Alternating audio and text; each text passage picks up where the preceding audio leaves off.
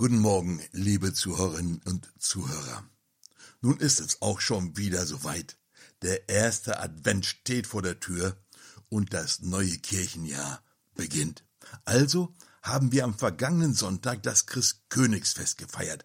Christus, der Herr und König über allem. Ein wunderbares Fest.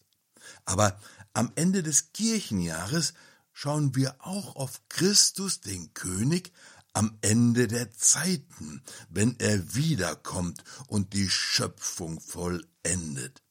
Also hören wir am Christkönigssonntag das Evangelium vom Gericht, wenn der Menschensohn in seiner Herrlichkeit kommt mit seinen Engeln.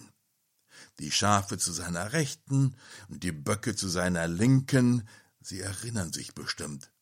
Und dann am Ende spricht das Evangelium dann von ewiger Strafe für die einen und ewigem Leben für die anderen. Und da beschleicht dann doch so manchen von uns so ein irgendwie so ein mulmiges Gefühl. Also den Tag, den möchte man dann doch eher vermeiden. Nur ist dann ja wohl doch nicht so ein toller Abschluss zum Ende des Kirchenjahres, oder? Aber schauen wir doch einmal einen Moment auf den sogenannten Embolismus. Embolismus, das ist eigentlich ein griechisches Wort und es meint einfach Einschub, nämlich den Einschub im Vater unser, den der Priester betet, während die Gemeinde kurz Pause macht. Erlöse uns, Herr, allmächtiger Vater, von allem Bösen und gib Frieden in unseren Tagen.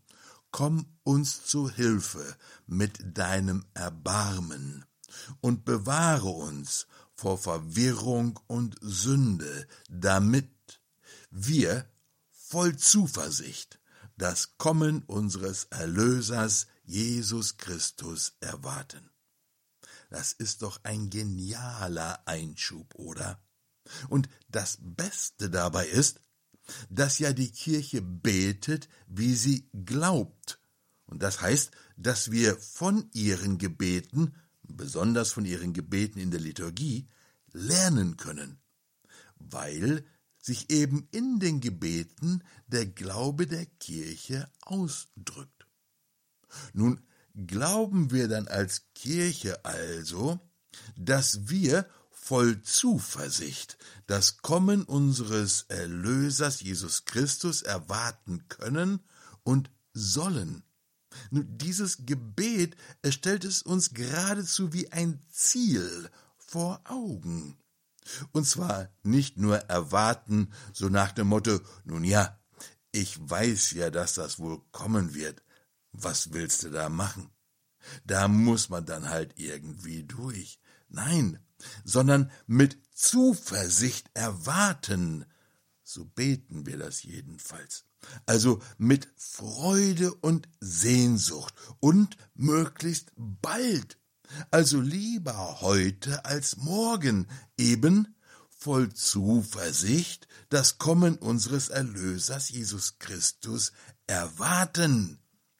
Nee, also ich weiß ja nicht. Also diese Zuversicht und Freude, die findet in mir jedenfalls noch nicht statt.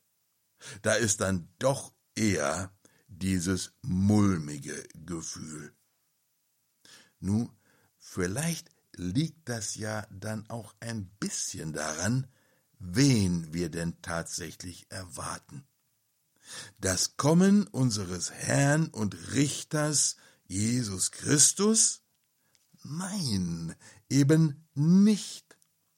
Voll Zuversicht das Kommen unseres Erlösers, Jesus Christus, erwarten. Er ist unser Erlöser, wirklich.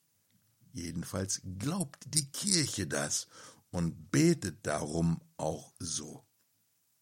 Was aber uns da oft im Wege steht und uns den Blick verstellt, verzerrt oder uns komplett blind macht, das sind Verwirrung und Sünde, Darum heißt es in diesem Embolismus ja auch, bewahre uns vor Verwirrung und Sünde, damit wir voll Zuversicht und so weiter. Wenn Jesus Christus, unser Erlöser, uns vor Verwirrung und Sünde bewahrt oder uns davon befreit, dann werden wir mit Zuversicht sein Kommen erwarten. Darum beten wir ja auch, komm uns zur Hilfe mit deinem Erbarmen und bewahre uns vor Verwirrung und Sünde. Nun offensichtlich glaubt die Kirche, dass Christus uns mit seinem Erbarmen zu Hilfe kommt, dass er mir mit seinem Erbarmen, mit seinem Erbarmen zu Hilfe kommt und mir so aus Verwirrung und Sünde hilft und mich davon befreit, dass ich mit Zuversicht das Kommen meines Erlösers Jesus Christus erwarte und es sogar herbeisehne. Er hilft mir also nicht nur aus meiner Sünde, sondern auch aus meinen Verwirrungen und Verzerrungen, wenn, ja, wenn ich ihn lasse und mich danach überhaupt ausstrecke. Natürlich hilft uns der Herr dabei auch ganz wunderbar in seinem Wort. Und so hören wir ja am Christkönigssonntag in der ersten Lesung aus dem Propheten Ezechiel, wie der Herr sich um seine Herde kümmert, wie ein Hirt. Und dann in dem Antwortpsalm 23 beten wir dann, der Herr ist mein Hirte.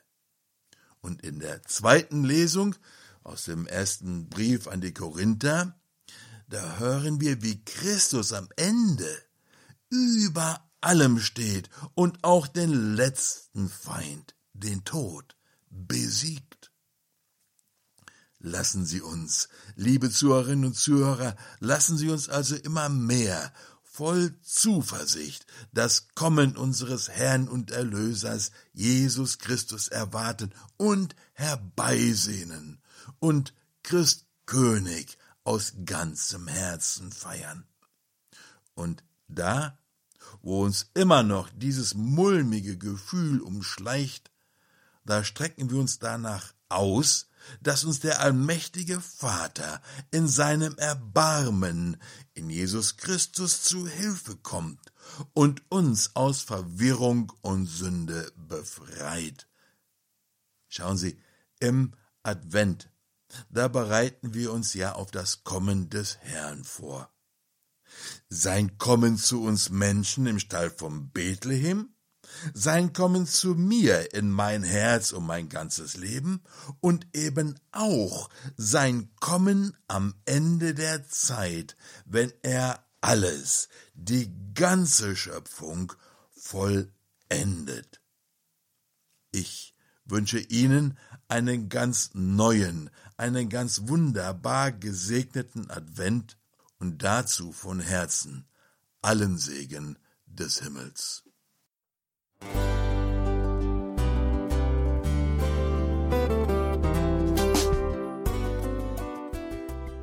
Liebe Zuhörerinnen und Zuhörer, vielen Dank, dass Sie unser CD- und Podcast-Angebot in Anspruch nehmen. Wir freuen uns, dass unsere Sendungen auf diese Weise verbreitet werden. Dieser Dienst ist für Sie kostenlos. Für uns ist er allerdings mit einem nicht unerheblichen finanziellen Aufwand verbunden. Deshalb sind wir für jede Spende dankbar. Alle Bankverbindungen unserer Spendenkontos können Sie über unsere Homepage horeb.org unter dem Menüpunkt Spenden einsehen. Dort besteht auch die Möglichkeit, online zu spenden. Natürlich nach den neuesten Sicherheitsstandards. Sie können diese Informationen auch bei unserem Hörerservice unter der Telefonnummer 08328 921 110 erfragen. Ich wiederhole die Rufnummer 08328 921 110. Vergelt's Gott für Ihre Unterstützung. Ihr Pfarrer Kocher.